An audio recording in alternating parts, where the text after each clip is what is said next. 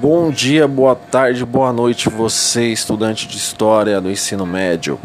Vamos lá para terceira aula, né?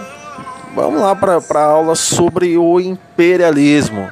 Iniciando aqui o conteúdo do primeiro bimestre do terceiro ano do ensino médio. Beleza? Ok que o que nós temos que pensar em relação ao imperialismo? Que ele nasce dentro de um contexto histórico alimentado pela Revolução Industrial e pelas ideias em torno do iluminismo. A sociedade burguesa europeia encontrava-se encontrava limites para suas políticas econômicas protecionistas do mercantilismo e precisavam dar um novo passo para a consolidação do capitalismo, o sistema de alcance global. Mas antes da disputa e divisão no mundo pelos países europeus, houve o alicerçamento dos poderes com a unificação da Itália e da Alemanha. Ok.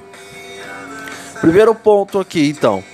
Temos o iluminismo dizendo que, ó, não precisamos mais de um rei que seja o todo-poderoso dominando todo que nós chamamos de absolutismo, ok? Nós precisamos de um sistema mais democrático no qual os cidadãos, entre aspas aqui, estamos dizendo cidadão burguês, deve assumir cada vez mais poder, ok? Isso vai gerar lá na Inglaterra a Revolução Inglesa, com a, a tomada do poder da burguesia e tirando o rei de qualquer zona de grande influência nas decisões políticas. Então, no caso, a burguesia vai tomar o poder tanto político quanto econômico na Inglaterra, isso vai influenciar no resto da Europa, chegando na França com a Revolução Francesa, em outros países.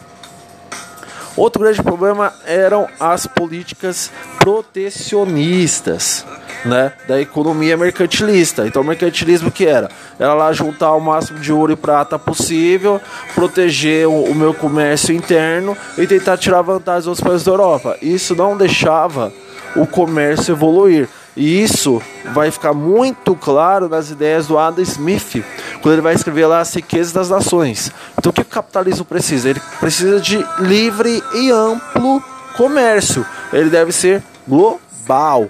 E para que isso aconteça, nós temos que abrir as fronteiras e deixar de protecionismo, deixar de defender a, a, a, os nossos países da entrada de outros produtos e tornar essas trocas de mercadoria o mais livre possível, com menos impostos possíveis.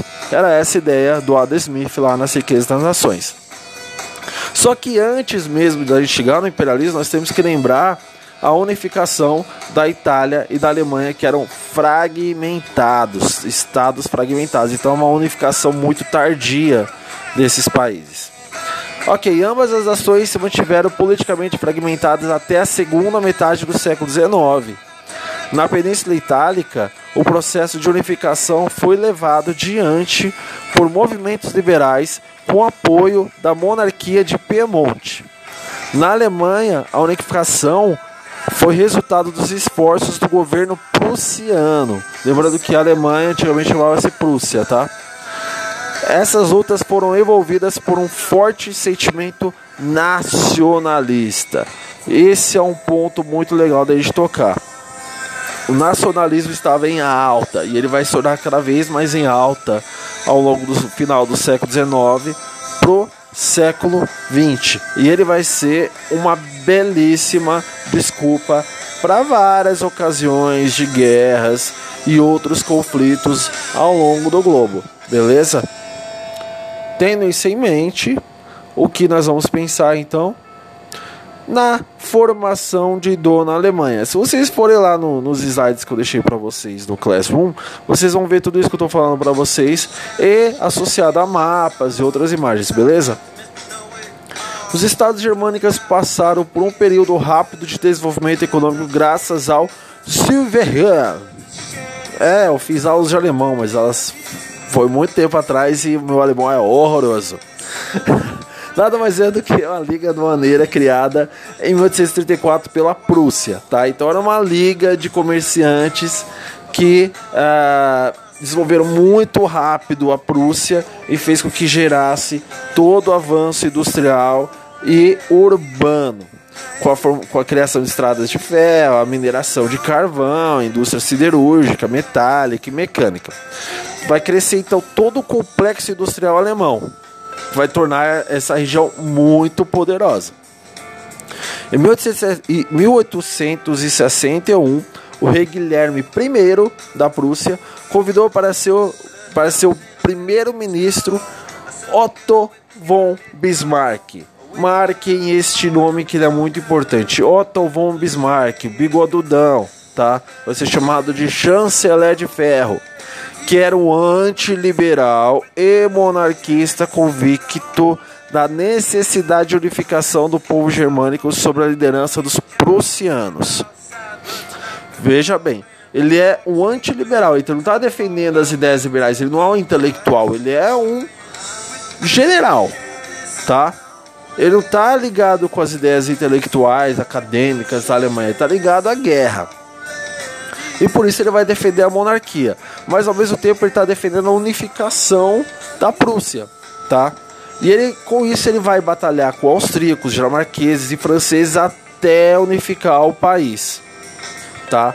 O que interessa aqui dessas batalhas foi a Guerra Franco-Prussiana, em que as vitórias do Bismarck e a ascensão da Prússia vão incomodar o Napoleão III, ok? Que era o rei na época da França.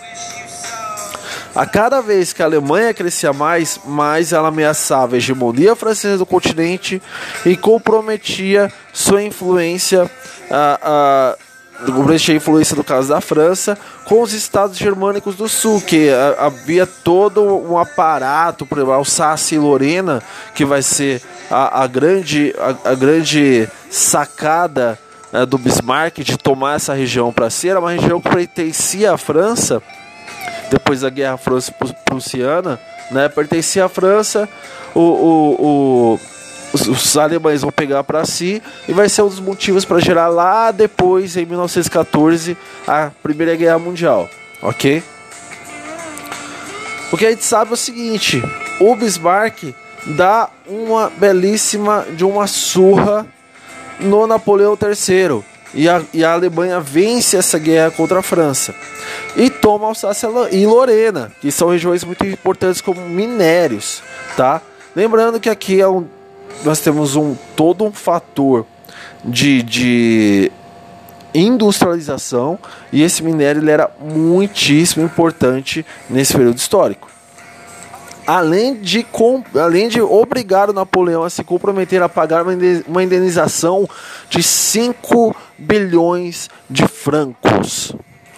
Para completar a humilhação francesa, os prussianos tripudiaram sobre os vencidos ao proclamar a criação do Segundo Reich em pleno palácio de Versalhes, despertando o ódio dos franceses e do seu sentimento nacionalista baseado em um forte espírito de revanche.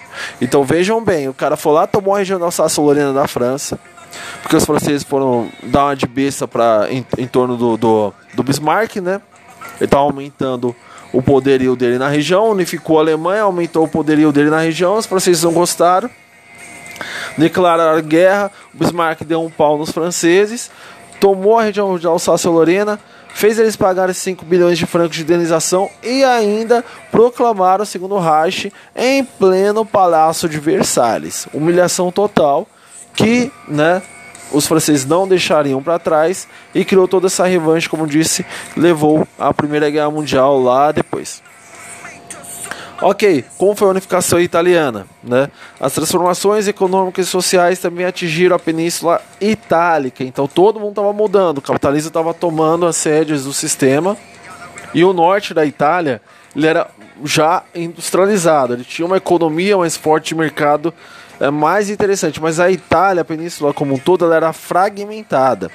Assim, a formação do Estado Nacional poderia gerar a unificação do mercado interno, que era o desejo da alta burguesia da época. Ok? Daí o apelo à ideologia liberal e nacionalista que gerou um movimento político chamado Risurgimento, ou Risurgimento, tá? Então, a, a burguesia italiana queria unificação e vai se apegar às ideias liberais e nacionalistas para gerar toda uma justificativa para que essa unificação acontecesse, lá com o ressurgimento. Depois de algumas batalhas contra os austríacos que tutelavam a Península Ibérica, o rei de Piemonte procurou se unir à França para conquistar a unificação, vencendo os austríacos. Então a gente tem que pensar o seguinte: a Península Itálica estava dividida em sete estados: o reino de Piemonte e Sardenha, o reino lombardo veneziano, Parma, Módena, Toscana, Estado Papal e as duas Sicílias ao sul. Quem foram os protagonistas do movimento de unificação italiana? Giuseppe Garibaldi e Anita Garibaldi. Isso mesmo, Giuseppe e Anita Garibaldi, que fizeram parte da Revolução Farroupilha lá no sul do nosso país, tá? E a partir de lá, eles se conheceram na Revolução, inclusive, casaram-se e a partir da, do fracasso da Revolução Farroupilha de separar do Brasil, eles partiram para a Itália para fazer a unificação da Itália e foram muito bem sucedidos nesta empreitada. Qualquer acordo com a massa campesina assim é, é, que, que acabou a unificação, ela não deu muito certo. Por quê? Porque a ideia era que os grandes latifundiários da Itália continuassem com o poder e foi o que aconteceu. Tanto que, para o Gramsci, filósofo italiano, a unidade do país foi um alagamento do patrimônio da burguesia e dos latifundiários, e não o movimento das camadas populares. A concepção de nacionalidade foi escolhida para manter a dominação. Os valores emanados pelo povo foram totalmente descartados. Então a unificação ela, ela veio com apelo popular só que esse apelo popular foi totalmente descartado assim que houve unificação. Os latifundiários, os grandes fazendeiros, aumentaram suas propriedades e os burgueses aumentaram sua riqueza com a unificação. Ok, se vocês forem lá também, vocês vêem o um mapinha da unificação. Ok? E eu fico por aqui, já falei demais. Próxima aula eu vou falar sobre a Comuna de Paris e vou continuar falando sobre o processo imperialista, beleza? Valeu, falou!